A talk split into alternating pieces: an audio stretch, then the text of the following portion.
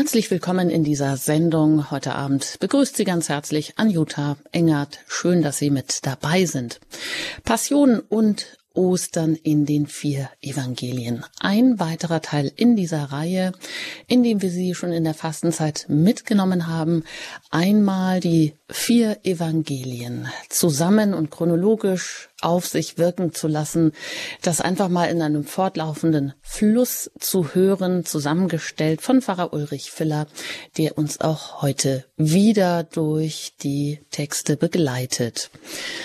Und heute Direkt nach Ostern geht es um die Emmaus-Erzählung. Und Emmaus, so heißen ja nicht nur Kirchen, Gemeinden und Begegnungszentren. Nach diesem Dorf, das knapp zwölf Kilometer von Jerusalem entfernt liegt, haben sich auch geistliche Gemeinschaften und Glaubenskurse genannt. Die Emmaus-Erzählung, die hat also Geschichte gemacht über die vier Evangelien hinaus.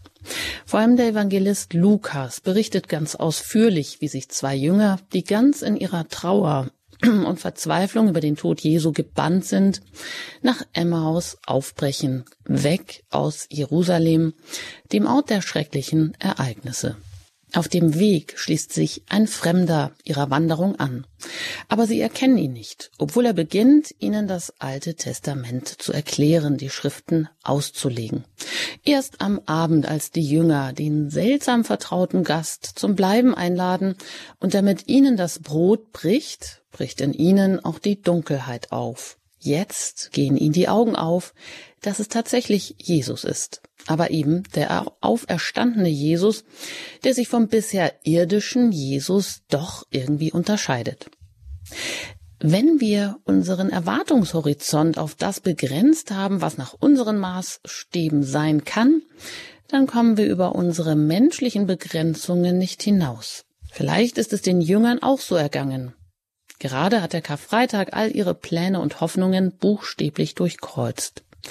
In was für einer tiefen Lebensenttäuschung mögen sie gesteckt haben? Eine naheliegende Strategie ist es, der Enttäuschung zu entfliehen, einfach wegzugehen. Angesichts der vielen Karfreitage in unserem Leben ist die Frage, ob wir überhaupt in den Jubel der Osterfreude einstimmen können, dürfen oder gerade deshalb müssen, sicher auch berechtigt. Was ändert sich durch Ostern in unserem Leben? Wo werden wir neu? Oder wo brennt uns das Herz? Oder wie bekommen wir Osteraugen, um dem Himmel in unserem Leben in der Welt wieder einen Platz zu geben? Und dazu begrüße ich jetzt ganz herzlich Pfarrer Ulrich Filler. Er ist Pfarrer in Köln, Buchautor und auch hier bei Radio Horeb öfters zu hören. Schön, dass Sie heute Abend hier sind. Herzlich willkommen, Herr Pfarrer Filler. Hallo, grüß Gott. Die Emma-Aus-Geschichte, wie gesagt, eine sehr berühmte Geschichte. Ähm, bewegt Sie die auch immer wieder neu oder fasziniert Sie da was besonders, Herr Pfarrer Filler? Ja, ich habe die Erfahrung gemacht, dass, äh, dass das sehr unterschiedlich ist. Es ist ja immer das Evangelium, was bei uns traditionell am Ostermontag ähm, vorgelesen wird in der Messe. Und wenn man jedes Jahr äh, das Evangelium liest und darüber predigen muss, dann war es früher schon öfters so, dass ich gedacht habe, ach, was sollst du denn jetzt predigen? Ähm, das hast du gerade für Ostern, Donnerstag und Karfreitag wird ja manchmal auch nicht gepredigt, weil der Gottesdienst äh, mit der Passion dann für sich selbst stehen kann. Aber eben eine große Osterpredigt haben wir vorbereitet. Dann am Ostermontag noch einmal ähm, dasselbe Thema eigentlich. Das ist dann, empfand ich oft auch als schwierig oder mir ist da nicht so recht was eingefallen, was, was ich dann in der Predigt sagen kann. Und da ist dann auch die Erfahrung im Laufe der Zeit, dieser Text, der so vertraut ist, den man kennt oder glaubt zu kennen, der hält immer neue Überraschungen bereit und man findet immer einen neuen Aspekt eine neue Seite, eine neue Sichtweise. Das lebendige Gotteswort ist auch in altvertrauten, bekannten Texten für uns immer neu, wenn man sich darauf einlässt, wenn man sich Zeit nimmt, wenn man es betrachtet, dann findet man immer einen neuen Zugang und eine neue Perspektive. Und ich hoffe, das gelingt uns auch heute in dieser Sendung. Ja, das hoffe ich auch, dass wir uns neu, vielleicht mal wirklich ganz ohne Vorbehalte und äh, so, als würden wir den Text vielleicht auch wirklich zum ersten Mal hören, auf uns wirken lassen können. Hier heute in dieser Zusammenschau von ja den vier Evangelien oder in dem Fall von zwei Evangelien. Ich hatte ja gerade von diesen sogenannten Osteraugen gesprochen und es war der frühere Aachener Bischof Klaus Hämmerle, der diesen Begriff ge ja, gebildet hat oder der auch darüber ein Gebet gesprochen hat und von diesen Osteraugen gesprochen hat. Herr Pfarrer Willer, was sind denn Osteraugen? Brauchen wir einen besonderen Blick? Brauchen wir sicher immer, aber gerade dann, wenn es jetzt auch gleich um die Emma aus Jünger geht, brauchen wir eben auch heute, die wir ja noch viel mehr wissen, trotzdem immer noch diesen besonderen Osterblick oder die Osteraugen, um auch ein Stück Durchblick zu bekommen. Ja, ich glaube, das ist tatsächlich so. Osteraugen sind Augen des Glaubens. Osteraugen sind Augen, die aus dem Glauben heraus die Wirklichkeit betrachten. Und die brauchen wir auf jeden Fall. Es ist vielleicht so, es gibt ja manche Bilder, Zeichnungen zum Beispiel, die man äh, anschaut und man sieht überhaupt gar nicht, was dargestellt ist. Oder man sieht eine bestimmte Darstellung und wenn man genau hinschaut oder sich Zeiten, dann entdeckt man plötzlich, dass da noch eine zweite Darstellung darin verborgen ist. So ein Fixierbild, das, ähm, wo immer das Gleiche dargestellt ist, dass man aber, wenn man das kennt, dann weiß man, wovon ich spreche, dass plötzlich, man weiß gar nicht, was sich verändert hat man sieht das gleiche Bild und man plötzlich entdeckt man, ach, hier ist ja noch eine andere Perspektive. Man kann es noch von einer anderen Seite betrachten. Man sieht noch plötzlich, dass es irgendwie nicht nur ein Frauenkopf, der dargestellt ist, sondern auch ein Vogel. Ähm, und ähm, auf, auf diese Weise sind vielleicht auch die Osteraugen zu erklären, dass man eben hier äh, eine Wirklichkeit, eine Realität betrachtet und doch aus dem Glauben heraus plötzlich erkennt, was es eigentlich bedeutet und was die Wirklichkeit ist, die dahinter steht die eigentlich noch viel größer ist. Und das ist ja ein spannendes Geheimnis, wie man solche Osteraugen bekommen kann, was die Voraussetzungen dafür sind und wie es uns gelingt, diese österliche Perspektive immer mehr und besser einzunehmen. Darauf können wir uns jetzt auch gleich schon mal ein bisschen einstimmen bei ein paar Takten Musik. Danach geht es jetzt gleich weiter Vielleicht mit ganz neuen Aspekten dieser Emmaus-Geschichte.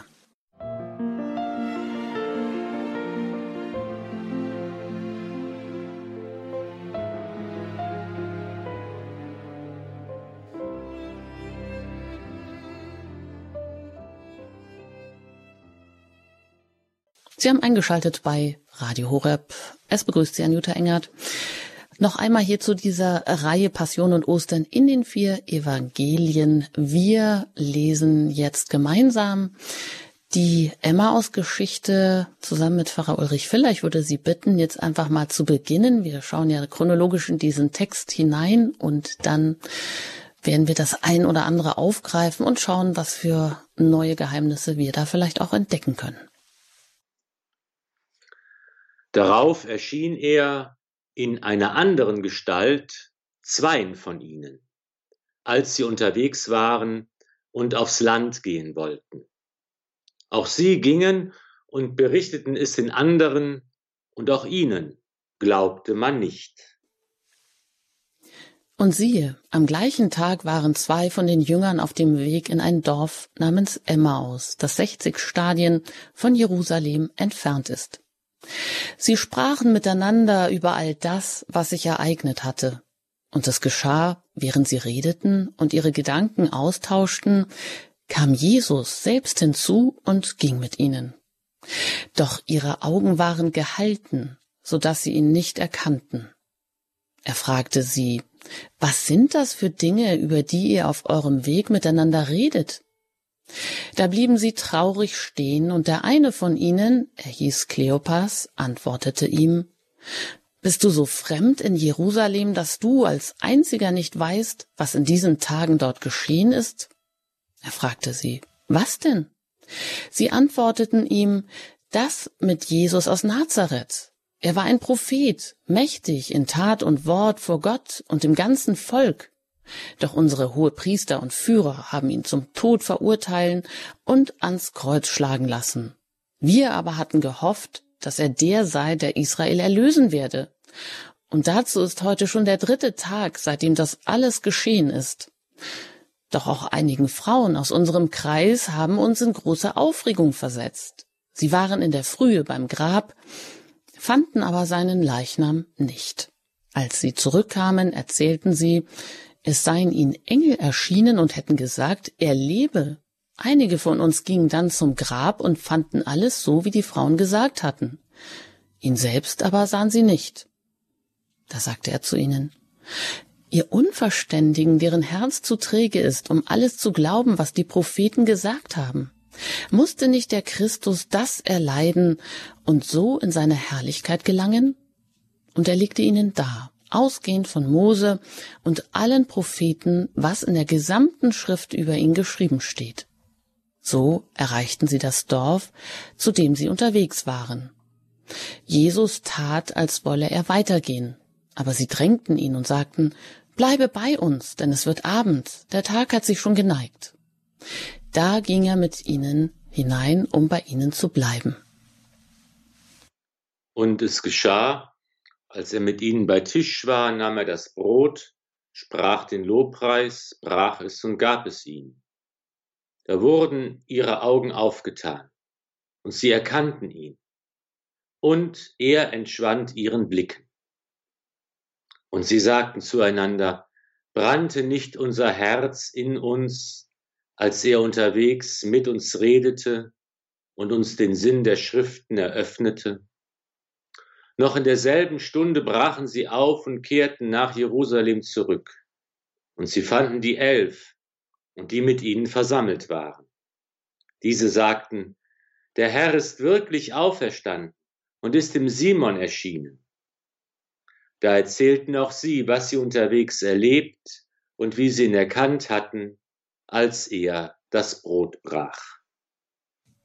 Ja, lassen wir diesen Text noch äh, bei ein paar Taktmusik nachklingen. Gleich kommen wir darüber hier in der Sendung ins Gespräch.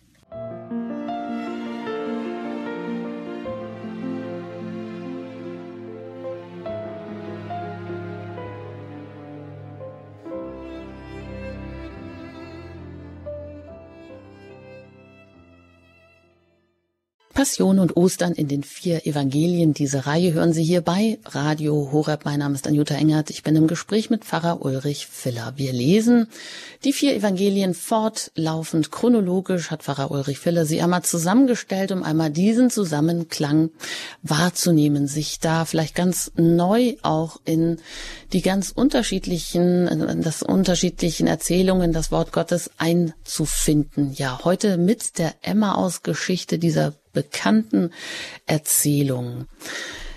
Herr Pfarrer Filler, das geht ja los in Jerusalem. Hat das jetzt hier vielleicht auch eine besondere Bedeutung, dass die beiden Jünger sich jetzt hier treffen am Ort des Geschehens, ähm, wo sie ja wieder zurückkommen in die Stadt, in dem auch ähm, das Lukas-Evangelium seinen Anfang nimmt, hier die Kreuz und Auferstehung vielleicht auch so zu einem Höhepunkt zusammenkommen, eben das Schreckliche, was die beiden Jünger jetzt hier noch nicht verstanden haben, aber sie ja wenden sich ab oder kehren dieser Stadt erstmal den Rücken zu, oder? Ja, das ist genau der springende Punkt. Jerusalem, das ist ja der lange Gang des Herrn nach Jerusalem in die heilige Stadt mit dem Tempel als Ort der Gegenwart Gottes und hier vollendet sich das Geschick und die Sendung des Herrn, der den alten Bund vervollkommnet, zu seinem eigentlichen Sinn und Ziel hinführt und erneuert im Geheimnis seines Todes und seiner Auferstehung in Jerusalem. Und äh, hier ist eben das Zentrum der Ereignisse, das Zentrum der Geschichte, das Zentrum des Kosmos, könnte man sagen, das sich hier in dieser heiligen Stadt ähm, äh, offenbart. Und wir finden eben diese Passage bei Markus und bei Lukas. Wir kennen den Bericht natürlich sehr gut des Lukas-Evangeliums. Und ähm, interessant ist aber auch diese kurze Notiz, die Markus über diese Begebenheit hat, der eben aber auch wesentliche Dinge festhält, dass eben diese beiden Jünger aufs Land gehen wollen, beschreibt Markus. Das ist ja ein, ein, ein großes Bild oder Symbol, dass man eben sagt, sie bewegen sich fort aus dem Zentrum der Ereignisse. Es ist vielleicht eine Flucht. Geschieht es aus Frustration, aus Enttäuschung, aus Trauer? Haben sie etwas zu erledigen? Sie wollen jedenfalls das, den Ort der Ereignisse verlassen. Dann das zweite, die zweite Funktion ist, dass Jesus erscheint in einer anderen Gestalt, etwas, das wir auch aus vielen Osterberichten kennen, dass der Auferstandene in seinem Auferstehungsleib eine andere Gestalt annimmt und auch seinen Freunden und Vertrauten und Bekannten sich nicht sofort zu erkennen gibt. Und was Markus eben auch beschreibt, ist der Ausgang dieser dieser Erzählung etwas anders ist als bei Lukas, weil nämlich er sagt, sie berichten es in anderen und auch ihnen glaubte man nicht. Also auch hier das, äh, was wir auch von vielen äh, Osterberichten kennen, bei, zum Beispiel von den Frauen, denen Jesus als Erste erschienen ist, und auch denen glauben ja die Apostel zunächst einmal nicht. Sie halten das, was die Frauen sagen, für Geschwätz. Also die Botschaft von der Auferstehung findet nicht nur ähm, sofort Zustimmung und Anerkennung, sondern sie stößt auch oft auf Unglauben. Und die beiden Jünger gehören ja jetzt hier auch nicht dem Zwölferkreis an. Es ist ja vielleicht auch interessant. Also Jesus erscheint zuerst den Frauen am Grab, überhaupt den Frauen, wie sie sagen, das wird nicht geglaubt, den beiden wird auch nicht geglaubt. Aber interessant ist ja vielleicht auch, dass sie eben nicht zu diesem Zwölferkreis, also nicht zu den äh, direktesten oder intimsten Anhängern Jesu gehören. Dieser vergrößerte Kreis der Jünger Jesu spielt ja überall da eine Rolle. Das ist ja schon eben bei der, nach dem Abendmahl, bei der Passion des Herrn, da sind ja schon die Frauen zum Beispiel, die die ganze Zeit dabei sind, die alles beobachten und sehen, die nicht weglaufen, fliehen wie die zwölf Apostel. Und dann eben sind ja die Jünger des Herrn, seine Freunde, seine Weggefährten, ähm, Maria gehörte ja natürlich auch dazu, sind ja die ganze Zeit dann bei den allen Ereignissen mit dabei. Also das ist eben nicht beschränkt auf den Kreis der Apostel bis hin zu der Zeit, als sie gemeinsam auf das Pfingstereignis wachten und äh, sich dort in Jerusalem versammeln. Auch da ist das immer der große Kreis der Jünger des Herrn, der nicht alleine auf die Apostel beschränkt ist. Und dieser Auferstehungsleib, was Sie jetzt gerade gesagt haben, wenn wir uns das mal so vor Augen führen, also man erkennt ja, dass die immer schon, also irgendwie war diese, dieser Fremde, der Ihnen da erschienen ist, der war ja nicht fremd, irgendwie war Ihnen ja schon bekannt, aber wie können wir uns das vorstellen? dass er jetzt doch irgendwie anders erschienen ist und in, in, in einer anderen Gestalt erscheint. Also ich habe mir mal so überlegt, na ja, wenn jetzt ein Angehöriger von uns ein sehr, ähm, ein, ein wirklich nahestehender Mensch gestorben ist, wir würden ja auch nie davon ausgehen, dass der uns in irgendeiner Weise wieder erscheint. Und insofern das nicht sein kann, haben wir auch gar nicht diese Erwartung und dann kann es ja auch gar nicht oft sein. Also wenn wir uns das jetzt so aus in, hineinversetzen, natürlich ist das noch was anderes, aber so ein bisschen vielleicht ähm, um klar zu machen, weil wir ja immer denken, oh, die haben den, warum haben die den denn eigentlich nicht erkannt? Das muss doch irgendwie auf der Hand gelegen sein. Das, er hat es ja gesagt, dass er wieder auferstehen wird. Aber genau, wie können wir uns das vielleicht auch vorstellen, hm, wie anders dieser Auferstehungsleib war, dass die Jünger da auch erstmal vielleicht befremdet waren? Also von unserem Glauben her kann man zunächst als Grundlage festhalten, dass derselbe Leib Jesu, der ja, der, der Leib Jesu war die ganze Zeit seit seiner Geburt, der mit der gewachsen ist, wie ein, ein jeder andere menschliche Leib auch, der in allem uns gleich war, wie es, äh, wie wir es glauben. Der, dieser Leib, der eben auch gefoltert wurde, der das Kreuz getragen hat, dem man das Kreuz geschlagen hat, dieser Leib, dieser identische Leib ist auferstanden von den Toten. das ist eben das Erste, was wir als Christen glauben, dass tatsächlich die Auferstehung des Fleisches geschehen ist und dass die Apostel und Freunde Jesu das auch erkennen können daran, dass man eben auch die Wundmale noch, äh, die Male der Kreuzigung noch an diesem Leib sehen kann. Dass es also sich um denselben Leib handelt, der aufersteht, der also in dieser Hinsicht ganz der alte ist, aber dass es eben zweitens nicht darum geht, wie zum Beispiel bei den Wundern, wo Jesus Tote auferweckt hat, dass es bei der Auferstehung Jesu ganz anders war, dass es eben nicht darum geht, einen Leichnam einfach wiederzubeleben, der dann das normale Leben fortsetzt, sondern dass eben Auferstehung bedeutet, dass dieser identische Leib, dieses Fleisch von den Toten aufersteht, aber bereits ganz und gar in die Welt und Wirklichkeit Gottes hineingehört und nicht länger den Gesetzen der Zeit und Natur unterworfen ist. Das heißt also, dass eben dieser Leib nicht mehr altert, dass dieser Leib keinen Schmerz mehr empfinden kann, dass dieser Leib überhaupt gar nicht mehr in unserer raumzeitlichen Dimension zu verstehen ist was es für uns natürlich auch schwer macht, uns vorzustellen, wie das denn sein kann, wie man sich das vorstellen muss. Wir glauben das ja auch von uns allen. Wir glauben an die Auferstehung des Fleisches, dass Gott eben am Ende uns nicht nur ein Leben schenkt, dass unsere Seele in Ewigkeit weiterlebt und bei Gott glücklich, sondern dass auch am jüngsten Tag unsere Leiber, unser Fleisch auferstehen wird. Die Auferstehung der Toten gehört von Anfang an zum, äh, äh, zum Kernpunkt des christlichen Glaubens und die Auferstehung Jesu ist das Vorbild, auch für unsere eigene Auferstehung. Und da äh, ist natürlich, sagen wir mal, das als Grundlage unseres Glaubens zu sehen, dass eben ähm, hier diese Auferstehungsleib auf der einen Seite ganz der alte ist, aber doch bereits ganz in die göttliche Dimension hineingehört und eben nicht mehr diesen Gesetzen und Zwängen unserer Welt unterworfen ist, dass er zum Beispiel ähm, erscheinen kann, wo er will, dass, dass die Zeit und der Raum für ihn keine Rolle mehr spielen.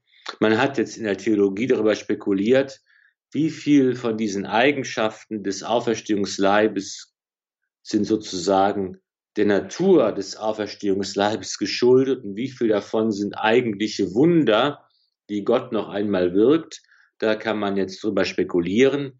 Tatsache ist aber, dass, dass auch diese Veränderung der Gestalt offenbar eine Eigenschaft des Auferstehungsleibes ist.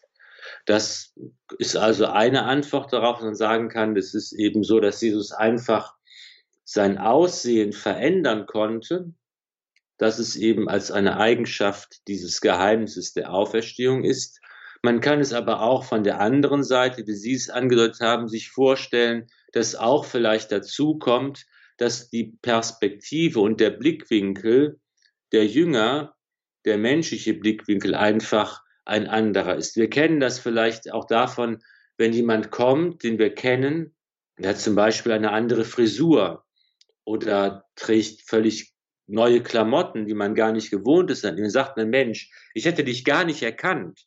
Oder wenn jemand, wenn wir eine längere Zeit nicht gesehen haben und hat sich verändert, ist dicker oder dünner geworden oder was auch immer, dann sagt man schon mal so Mensch. Oder wenn man alte Fotos sieht, Mensch, das bist du, ich hätte dich gar nicht erkannt. Also schon in unseren rein menschlichen, irdischen Kategorien kennen wir das, dass wir einen Menschen, den wir eigentlich kennen, gar nicht erkennen von seiner äußeren Erscheinung her. Das ist ein Zugang zu diesem Phänomen, aber wir können den Zugang auch finden durch das Geheimnis dieses neuen, ganz von Gott und ganz zu Gott gehörenden Auferstehungsleibes. Ja, und da brauchen wir jetzt also noch was anderes oder noch mehr, um, um Jesus erkennen zu können. Also so wie die Jünger damals und eben wir auch heute, und wir hatten ja auch schon in dieser Reihe immer wieder auch anklingen lassen oder immer wieder diese Begebenheiten, wo ja, die Faktenlage vielleicht klar ist und auch Jesus ja hier des Weiteren einen Versuch unternimmt, den Jüngern erklärt, wie doch alles kommen musste. Aber es ist offensichtlich so schwer, das äh, erkennen und glauben zu können. Es braucht also irgendwie noch mehr. Entweder diese Osteraugen. Ja, oder was braucht es denn überhaupt, ähm, was den Glauben überhaupt erst möglich macht, Herr Pfarrer Filler? Das Faszinierende und Spannende an, gerade an dieser Emmaus-Geschichte ist ja, dass sie so voller Symbole und voller Bilder und voller Hinweise steckt, die wir immer wieder aufgreifen können und die eigentlich von bleibender Aktualität sind. Ähm, ich finde zum Beispiel, was diese beiden Jünger tun, was Lukas so wunderbar fesselt und beschreibt, ist ja eigentlich ein zeitloses menschliches Bild, auch für unsere Situation, auch für die Situation in unserer Kirche, in unseren Pfarrgemeinden. Denn was machen diese Jünger, die jetzt auf dem Weg, aus welchen Gründen auch immer, aufs Land sind, in das Dorf Emmaus? Sie sprechen miteinander. Sie sprechen, sie reden miteinander und man könnte sagen, sie jammern. Sie jammern sich gegenseitig die Ohren voll. Und das ist ja eigentlich etwas, was wir in unserer Kirche auch ganz oft tun. Wir beschweren uns und wir jammern und wir beklagen etwas und wir sagen, was alles falsch ist und was wir anders machen würden und was die, die Bischöfe alles verkehrt machen und was der Papst verkehrt macht und was an der Kirche verkehrt ist und was alles verändert und reformiert, was nicht mehr zeitgemäß ist und so weiter. Diese Problemtrance, in der wir oft gefangen sind, dieses Gemeckere und Gejammere und Gezetere, das ist etwas, was hier auch diese beiden Jünger völlig gefangen hat. Und Sie reden und tauschen ihre Gedanken aus. Ja, sie bekakeln und bejammern und äh, äh, machen es dadurch aber auch gar nicht besser. Sie kommen überhaupt gar nicht weiter. Sie machen keinen Fortschritt. Sie bleiben in diesen, in dieser Trauer, in dieser Problematik, in ihrer eigenen Perspektive gefangen. Und Lukas drückt das aus mit dem schönen Ausdruck, ihre Augen waren gehalten. Also hier ist es, ist es ein, ein Phänomen, dass, äh, dass, dass sie gar nicht richtig erkennen können, dass sie keine neue Perspektive ähm, einnehmen können. In der alten Einzelübersetzung heißt, wurde es übersetzt, sie waren wie mit Blindheit geschlagen. Und in der neuen ist es vielleicht noch etwas treffender, Ihre Augen waren gehalten. Sie konnten Jesus nicht erkennen, der nun zu ihnen kommt, in einer anderen Gestalt, wie auch immer. Es liegt nicht nur daran, dass Jesus vielleicht anders aussieht, es liegt auch daran, dass eine innere Unfähigkeit besteht. Ihre Augen sind gehalten, sie sind wie Blinde, dass sie ihn nicht erkennen. Und als er fragt, was macht ihr da, worüber redet ihr, da bleiben sie stehen und sind äh, ganz erstaunt. Bist du so fremd, dass du als Einziger nicht weißt, was geschehen ist? Und sie dröseln ihre ganze Jammerei noch einmal auf. Sie sagen und erzählen, was geschehen ist. Und wie sie sagen, sie breiten jetzt die Fakten aus, die man erfahren kann, wenn man als unbeteiligter, interessierter ähm, sich äh, schlau machen will, was ist eigentlich da passiert, wovon, was ist das Tagesgespräch, was sind die Informationen, die allen zugänglich sind. Die Fakten liegen alle vor und sie werden ausgiebig besprochen. Sie werden dem Jesus nochmal vorgestellt, diesen Fremden in ihren Augen. Und es wird ganz deutlich, in ihrer Perspektive dieser Leute, deren Augen gehalten sind, sind zwar alle Fakten da, aber was fehlt, ist eigentlich der Glaube. Hm. Und wenn Sie gerade so diagnostizieren, dass äh, wir das ja auch oft tun, wie diese beiden Emmaus-Jünger, nämlich dass sie jammern, dass sie einfach in so einer gewissen Problemtrance gehalten sind, dann mag das ja vielleicht auch vor allem ein Phänomen der deutschen Kirche sein oder eben, ja, der Christen hierzulande, dass man sich so an vielen Themen ununterbrochen aufreibt und darüber hinaus aber zum eigentlich gar nicht, zum eigentlichen vielleicht auch gar nicht mehr durchkommt. Äh, also diese innere Unfähigkeit, eine neue Perspektive einzunehmen.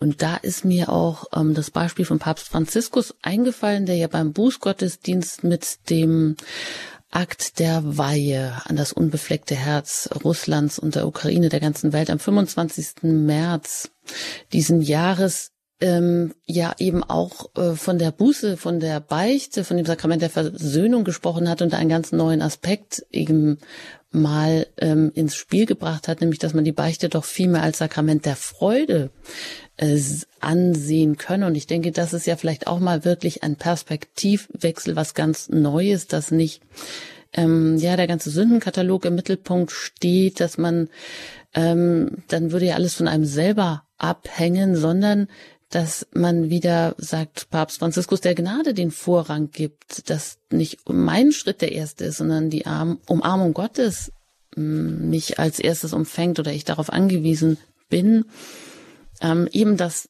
es doch eigentlich um eine Freude, um ein Staunen geht, das wir vorher nicht kannten. Das ist ja eigentlich so wie bei Ostern auch. Und da sagt er eben, rücken wir die Perspektive Gottes in den Vordergrund, dann wird uns die Beichte wieder mal ansprechen.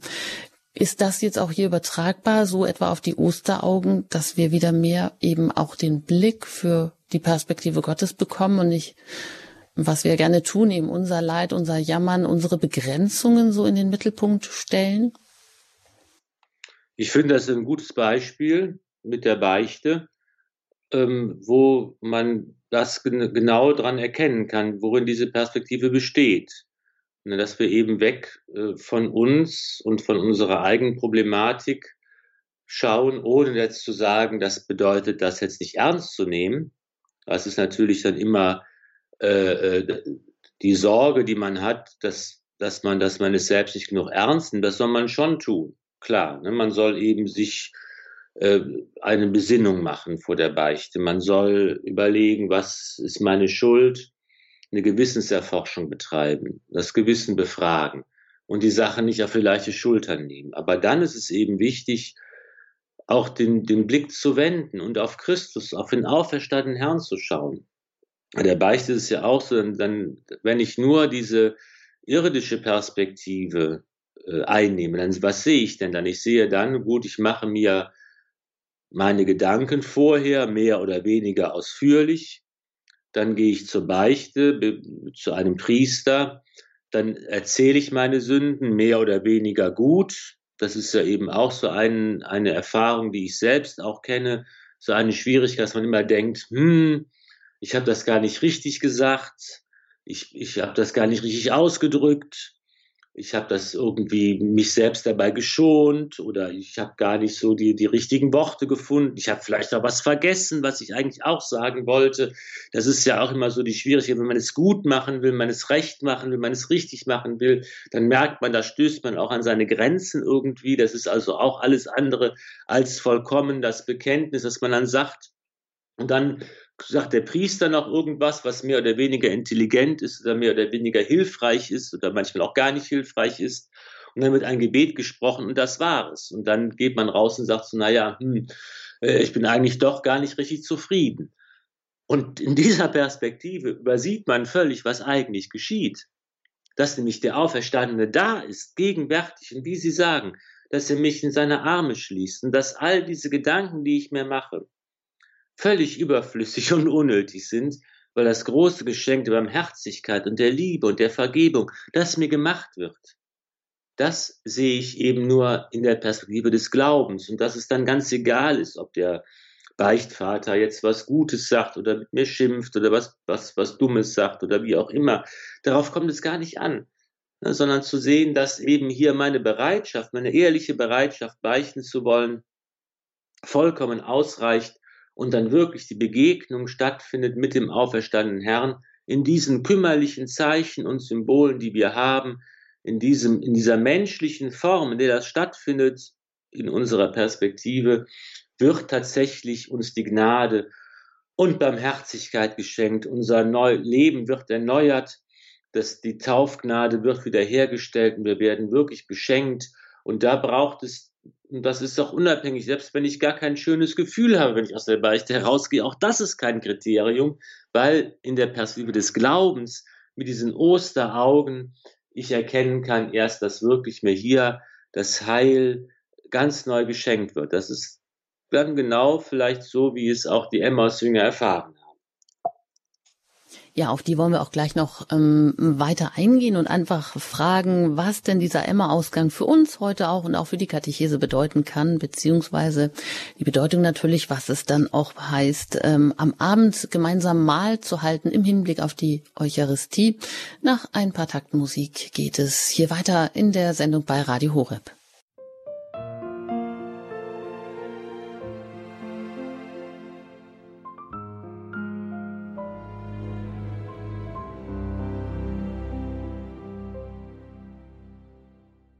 Passion und Ostern. In den vier Evangelien, da haben Sie hier bei Radio Horeb eingeschaltet in dieser Reihe und heute sprechen wir über die Emmaus-Erzählung mit Pfarrer Ulrich Filler. Mein Name ist Anjuta Ingert. Herr Pfarrer Filler, wir hatten ja jetzt gerade schon ein Beispiel genannt, wo es eben um diese Osteraugen geht, wo es darum geht, einen neuen Blickwinkel einzunehmen, wo ich gerade dieses Beispiel genannt hatte. Auch wenn das vielleicht befremdlich klingt, direkt nach Ostern schon wieder auf die Beichte zu sprechen zu kommen, auf das Sakrament der Versöhnung, aber ähm, das ist ja auch oft so, nach Festtagen sind, äh, knicken wir schon wieder ein und sind fast gar nicht möglich und oder halten es gar nicht aus, äh, so eine Osteroktav in dieser freudigen Stimmung beizubehalten. Da kommen schon wieder dunkle Wolken ziehen am eigenen Horizont auf die uns das trüben mögen und deshalb dieser Blick auf die äh, Freude oder das Sakrament der Versöhnung als Sakrament der Freude auch mehr in den Blickwinkel zu rücken und nicht immer das der eigene. Das ist ja auch genau der Punkt. Die, die Beichte ist das, das Ostergeschenk des Auferstandenen. Der Auferstandene sagt zu den Aposteln, Friede sei mit euch, fürchtet euch nicht. Das ist immer die Botschaft, habt keine Angst. Friede sei mit euch. Wie mir die Sünden vergebt, dem sind sie vergeben. Also das ist gar kein Gegensatz nach dem Motto, jetzt haben wir schön das Osterfest, da müssen wir über die Beichte, das ist so was Schwieriges, so was dunkle Wolken. Nein, das ist doch genau das Geschenk des Auferstandenen, was aus, der, aus dem Osterfest herausfließt, aus der Auferstehung, ist die Vergebung, ist die Freude, ist die Barmherzigkeit, sodass die Beichte tatsächlich, ja wie auch die Taufe, die Beichte ist ja eigentlich die zweite Taufe oder die immer neu wiederholte Taufe, äh, wie die Taufe ja auch das Sakrament von Ostern ist, so ist genau auch die Beichte. Das heißt, es ist überhaupt kein Widerspruch, sondern das hängt natürlich ganz eng zusammen. Und, und die Beichte, die Versöhnung, die Freude, die Barmherzigkeit, das ist genau das Geschenk des Auferstandenen. Ja, Wunderbar. Und wenn wir noch weiter schauen, was genau dieser Emma-Ausgang, diese beiden Jünger, was die da nun so erleben, wie wir das auch noch weiter auf uns heute beziehen können, was wir auch daraus und davon mitnehmen können. Sie sagen ja auch eben genauso wichtig auch für die, für die Taufe, für die Taufvorbereitung, was hier grundgelegt wird. Ja, ich finde, hier sind so verschiedene Aspekte, die man zusammenfügen kann und wo wir eben auch sehen können, für, für mich finde ich, ist diese Perikope, diese, diese Episode auch ein schönes Bild für die Kirche Christi, für uns, die wir als Getaufte und Gefirmte die Kirche Christi bilden, was unser österlicher Auftrag ist. Das ist das, was Jesus tut. Und was tut Jesus? Erstens, er ist da und er geht mit und er fragt und hört sich an, was sie sagen. Und das ist, glaube ich, das Erste, was wir tun müssen in der Welt heute und für die Menschen heute, dass wir einfach da sind. Dass wir nicht anfangen und sagen, wir müssen viele Pläne schmieden, wir müssen eine Agenda machen, wir müssen irgendwas reformieren, wir müssen irgendwas ähm, tun, wir müssen irgendwas predigen, wir müssen irgendwas erklären, wir müssen irgendwas äh, machen, sondern davor ist die Grundlage erstmal, dass man einfach da ist und mitgeht, dass man da ist und zuhört, dass man da ist und fragt, was beschäftigt dich denn, dass man Interesse hat für die Sorgen, für die Not, für die Sehnsucht der Menschen, da in dem, was eben die Emmaus-Jünger sagen, da wird ja eben auch unter dieser Schicht von Resignation und von Faktencheck, der zu nichts führt, wird ja auch eine Sehnsucht deutlich. Brannte nicht unser Herz, sagen sie später zueinander in der Rückschau.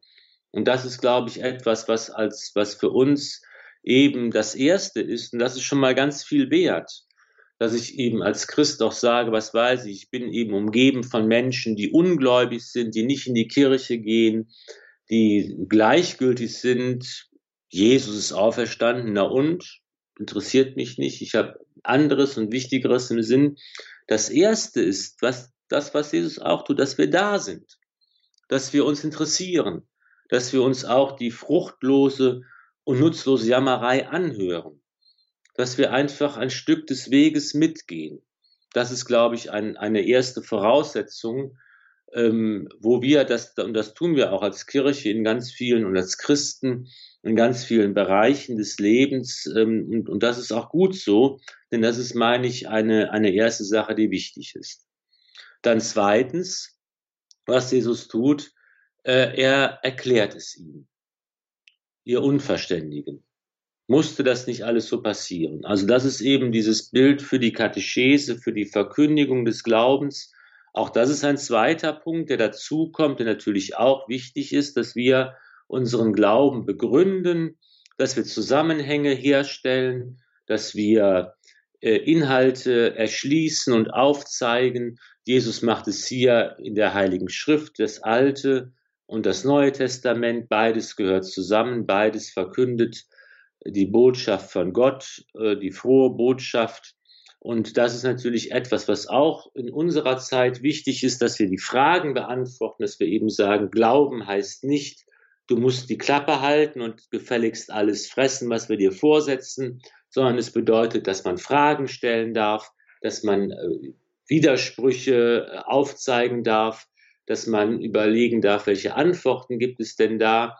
Und das ist eben auch das, was, was, was außerdem auch wichtig ist und was wir als Kirche auch tun müssen.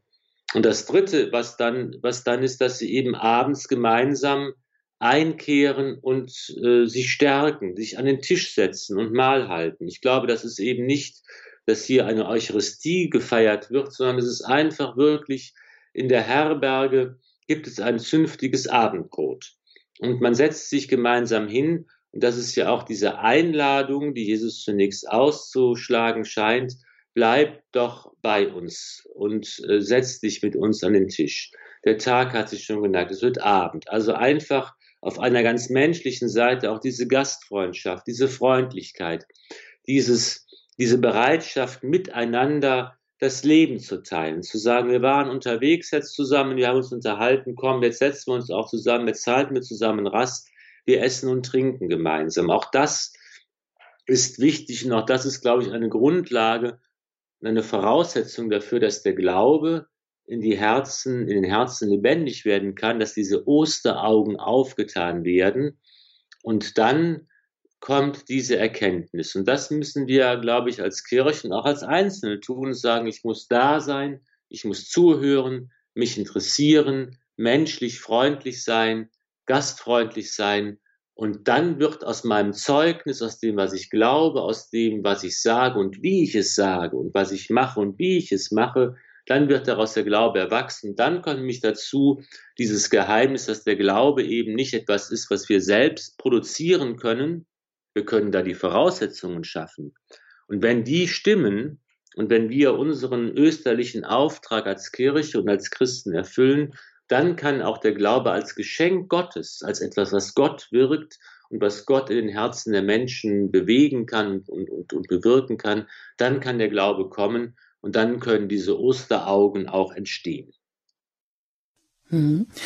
Ja, wunderbar. Aber jetzt haben wir als Menschen ja oft ähm, oder vielleicht auch gerade als überzeugte Christen oft das Gefühl oder vielleicht verkehren wir da auch gerne mal die Reihenfolge und ich frage mich auch, woher das wohl kommt, dass wir manchmal an erster Stelle meinen, ähm, das, was der Kirche dann auch oft vorgeworfen wird, äh, sofort mit der, der Glaubensbotschaft, mit dem korrekten und richtigen Verhalten zu kommen. Wenn das nicht stimmt, dann kann das andere, dann gerät das andere, ja, dann ist da schon ein Beziehungsbruch da und dann kann das andere auch gar nicht mehr eigentlich, äh, das, das menschliche Miteinander stimmt dann auch nicht mehr weil natürlich diese Schritte, so wie Sie die erklären, die ähm, da kann ja, da können ja auch vielleicht mal Jahre dazwischen liegen, äh, dass man eben erst mal wirklich immer noch da ist und immer noch zuhört und immer noch fragt und sich immer noch interessiert und das andere eben jetzt vielleicht noch sich gar nicht einstellt. Also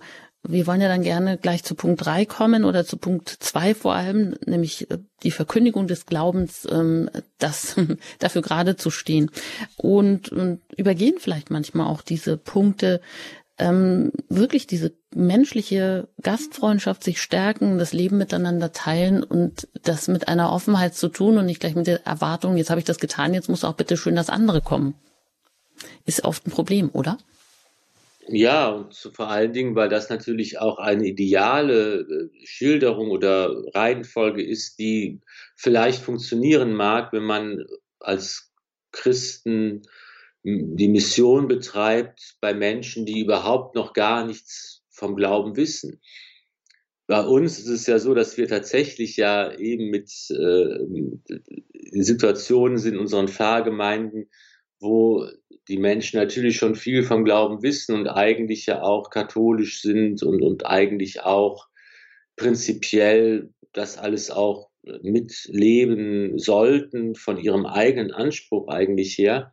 Und das ist natürlich schon auch schwierig dann zu sagen, wo ziehe ich die Grenze. Es darf natürlich auch nicht so sein, dass ich sage, es ist alles egal und äh, ich stelle keine Ansprüche oder das Evangelium und Jesus selbst stellt ja auch Ansprüche und verlangt Entscheidungen und Konsequenzen, die gezogen werden müssen. Das müssen wir natürlich auch tun und, und, und eben versuchen, beides zu machen. Auf der einen Seite diese Offenheit zu haben, die ähm, Geduld auch zu haben, diese, die, die erforderlich ist, die liebevolle, barmherzige Begleitung auch äh, zu haben. Auf der anderen Seite aber eben auch zu sagen, gut, wer auch katholisch sein will, der muss auch jetzt einige Konsequenzen für sein eigenes Leben ziehen. Und da gibt es bestimmte Dinge, die, die einfach unverzichtbar sind für das eigene Glaubensleben, was wir auch den Menschen zumuten müssen. Ne? Die Mitfeier der Sonntagsmesse, das Gebet beispielsweise. Oder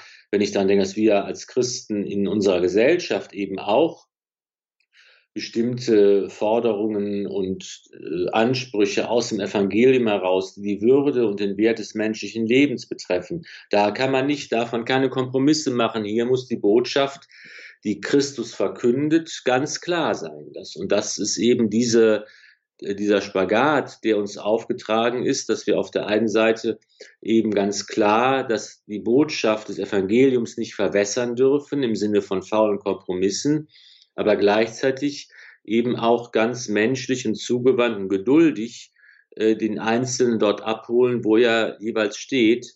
Das ist eine gewisse Spannung, die man sicher niemals wirklich ganz auflösen kann.